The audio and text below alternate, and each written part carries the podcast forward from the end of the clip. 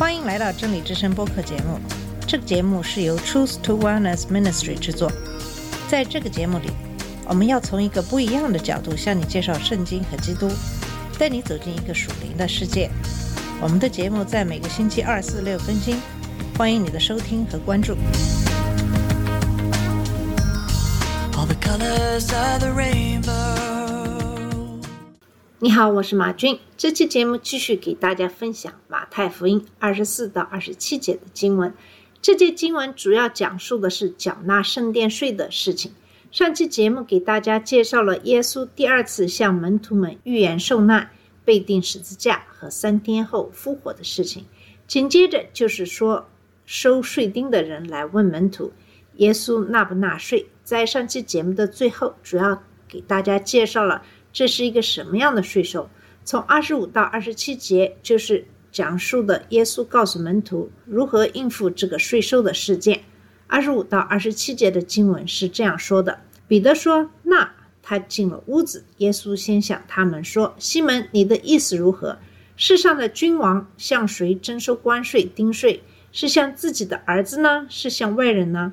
彼得说：‘是向外人。’耶稣说：‘既然如此，儿子就可以免税了，但恐怕触犯他们。你前往海边去钓鱼，把先钓上来的鱼拿起来，开了他的口，必得一块钱，可以拿去给他们做你我的税银。’马太福音十七章二十五到二十六节记载的是彼得去告诉耶稣，税务官要收两德拉克马。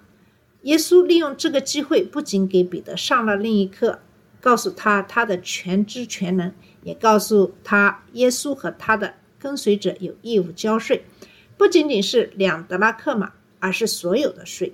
进了屋子，耶稣先对他们说：“西门，你想什么呢？地上的君王是向谁征收关税或人头税？是向自己的儿子，还是向外人？”他说：“向外人，从外人那里。”耶稣就对他说：“因此，儿子可以免去。”彼得还没有机会说话，耶稣就已经知道发生了什么，就问彼得。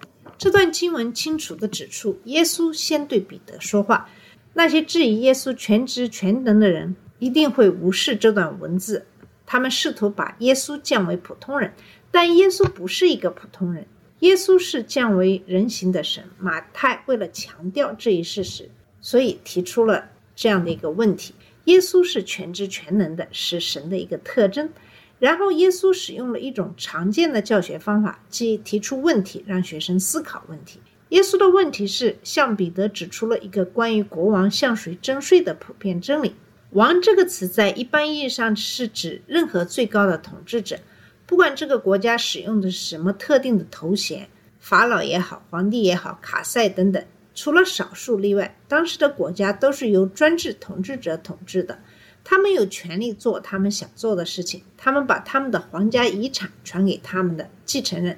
国王的权利之一就是收税，包括海关，即对货物和服务的征税。以及人头税，以及对个人的征税，国王向他所统治的人征收这些税，以支持他自己和他的政府。国王不向他们必须支持的人征税，比如他们的家人。这里用“儿子”一词表示家人。如果国王向自己的家人征税，那就会产生反效果，因为他实际上是在向自己征税。国王会对他所统治的臣民征税，在一些王国里。该国家的公民不被征税，而是通过他所征服的其他国家的进贡来支持国王和他的政府。简而言之，耶稣在这里告诉彼得，他和彼得都没有义务支付这两个德拉克马，因为耶稣不仅是安息日的主，也是圣殿的主。他在马太福音十二章六节中特别声称自己比圣殿更大。此外，圣殿是他父的家。圣殿的目的是敬拜神，而耶稣是神的肉身。为什么要要求耶稣交税来支持这个为尊重和敬拜他而建造的地方呢？耶稣完全有权利拒绝交纳两个德拉克马的税，因为他是神。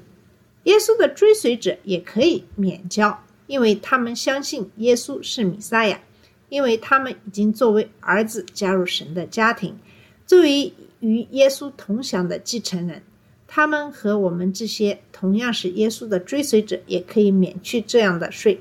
根据耶和华的律法，耶稣和他的跟随者都没有义务支付这两笔税款。对免税的更广泛的应用是由耶稣的比喻和耶稣是谁的事实带来的。耶稣的比喻不仅扩展到地上的君王，而且还扩展到不同类型的税收。更重要的是，地上的君王在向外人收税时豁免了他们的儿子。另外，受制于另一国王的国王不能向更大的国王的家人收税。谁是全地的王呢？耶稣不是万王之王和万主之主吗？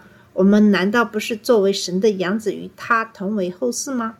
现在有些人用这段话作为不向政府交税的理由，正如你从耶稣提出的论据中所看到的，他们对形势的评估是正确的，并宣称作为耶稣的追随者、神的养子，他们没有义务交税，他们作为儿子是可以豁免的。现在，如果这段经文到此为止，那么他们可能有一个很好的理由来证明他们的论点。但这段经文并没有到此为止，它还在继续。虽然我们作为神的养子可以免税，但由于耶稣在第二十七节中提出的原则和榜样，我们还必须要忠实的交税。在马太福音十七章二十七节讲的就是这样的一个原则。但恐怕触犯他们，你前往海边去钓鱼，把先钓上来的鱼拿起来，开了他的口，必得一块钱，可以拿去给他们。做你我的税银。这一节的经文第一和最后一部分说，但恐怕触犯他们，可以拿去给他们做你我的税银。耶稣让彼得为他们两个人支付的两德拉克马的税，因为他不想触犯他们。在这里边，我们要记住，耶稣来的目的是履行天父的旨意，把人从罪恶中拯救出来。耶稣不会让像税这样简单而微不足道的事情成为对税吏的冒犯。而耶稣很快就会为拯救他们而死。这里的“冒犯”一词来自动物陷阱上的一种扳机。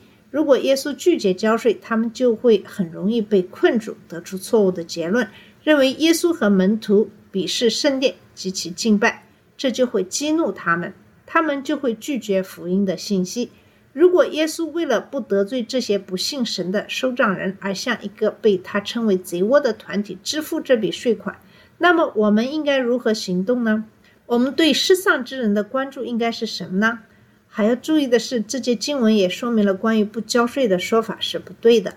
尽管政府会用税银做那些不好的事情，尽管政府有可能会浪费大家交来的税收，这些宗教领袖行恶，罗马政府更加邪恶，但是耶稣却毫不犹豫地向这两者交税。虽然我们的政府在使用我们的税收方面并不是非常的有效率，可能会有很多的贪污腐败行为，但这并不能成为我们不交税的借口。他们而不是那些被征税的人，将为他们的行为向耶和华负责。耶稣有权利拒绝缴纳两德拉克马或任何税款，就像他有权利拒绝被羞辱和迫害。但是，当耶稣成为人时，他愿意暂时放下他神圣的荣耀，放弃属于这种荣耀的权利和特权。他很少关心物质的东西，但非常关心永恒的东西。他留给我们的这个原则，就是我们作为基督徒毫无怨恨的交税的原因。那么，作为神的儿子，我们的公民身份在天上，我们可以要求免于税收。但作为基督的追随者，我们遵循他的榜样和他的教导。后来，在马太福音二十二章十五到二十二节中，耶稣再次被问及交税的问题。在那里，他更有力地阐述了这一原则。他说：“凯撒的东西要给凯撒，神的东西要给神。物质财富应该是我们最后考虑的事情之一。我们关注必须以主为中心。神是如何？”供应这笔税款的这一点，让我们明白了神的供应。那么，耶稣确切地告诉彼得，这笔税款的资金将从哪里来？神会供应需求。彼得要去加利利海，用鱼钩代替渔网，这使他只能钓到一条鱼，而不是很多。然后，他要拿起他钓到的第一条鱼，打开它的嘴，在里面找到一个斯塔特，这正是支付两个人的两德拉克马所需的金额。在这个神迹中，耶稣的神性再次显示如何提供我们所需要的事情。这一点很简单，耶和华会满足我们的需要。我们要把注意力集中在主的身上，先求神的果和他的意，相信他能够提供我们生活所需。这个故事并不意味着神总是会通过一些神奇的方式来供应，但有时他确实会这样做。但更多的时候，神只是通过普通的方式供应你所需要的东西。耶稣和彼得通过鱼嘴里的石块的奇迹，支付了他们的两德拉克马税。但其他十一个门徒却不得不用他们现有的任何正常手段来支付。无论是哪种情况，神都会为我们提供物质的需求。税收当然是一种刺激，尤其是当这些资金的大部分最终会被挥霍掉的时候。每当你买东西的时候，在你的工资减少的时候，以及在你必须向政府支付支票的时候，你都会想起他们。但被征收的刺激与你的人生观有关。你越是关心物质的东西，税收就越会刺激你。这并不意味着你不应该对政府的浪费大声疾呼。我们应该站出来反对浪费。浪费就是对属于神的东西管理不善。然而，基督徒不应该成为逃税者或者抗税者，那不是对神的尊敬。而神的尊敬和荣耀，以及将福音传给这个迷失和垂死的世界，是我们主要关心的事情。那么，彼得在这件事上学到了耶稣给他的教训。在彼得前书二章十三到十五节中，彼得写道：“你们要为主的缘故顺服一切人的制度，无论是作为掌权者的君王，还是作为他所派来惩治恶人、赞美行善者的官长。”因为这是神的旨意，你们要急着行义，使愚昧人的无知安静下来。我们对政府的要求应该如何回应呢？我们心甘情愿地遵守政府的要求，不是因为我们对国家有义务，而是为主的缘故。我们可以让愚昧的人无知沉默，证明主耶稣基督的信徒也是最好的公民。只有当政府的要求与神的话语相悖时，我们才会抵制政府。尽管对于神托付给你的东西进行良好的管理，意味着尽量合法的减少你的税收负担是明智的，但你仍然可以微笑着交税，因为第一，知道你是为了公益而做，而不是因为你不得不做。你通过遵循主的榜样和他所教导的原则来荣耀主。第二，因为征服了死亡，并给他的追随者以永生和未来复活的承诺的主。在我们首先寻求他的国度和公义时，也会供应我们现在的所有的需要。好了，以上就是马太福音十七章二十五到二十七节的经文，也就是基督徒应该怎样看待税收的事情。好，谢谢你的收听，我们下次节目再见。这里是真理之声播客节目。真理之声是 Truth to Wellness Ministry 旗下的一个节目，由 Truth to Wellness Ministry 制作和播出。如果你有什么想跟我们分享，请给我们发电子邮件，我们的邮箱地址是 truth to wellness at gmail dot com。你也可以直接去我们的网站 www dot truth to wellness dot com 浏览更多的信息。下次节目再见。All colors of the rain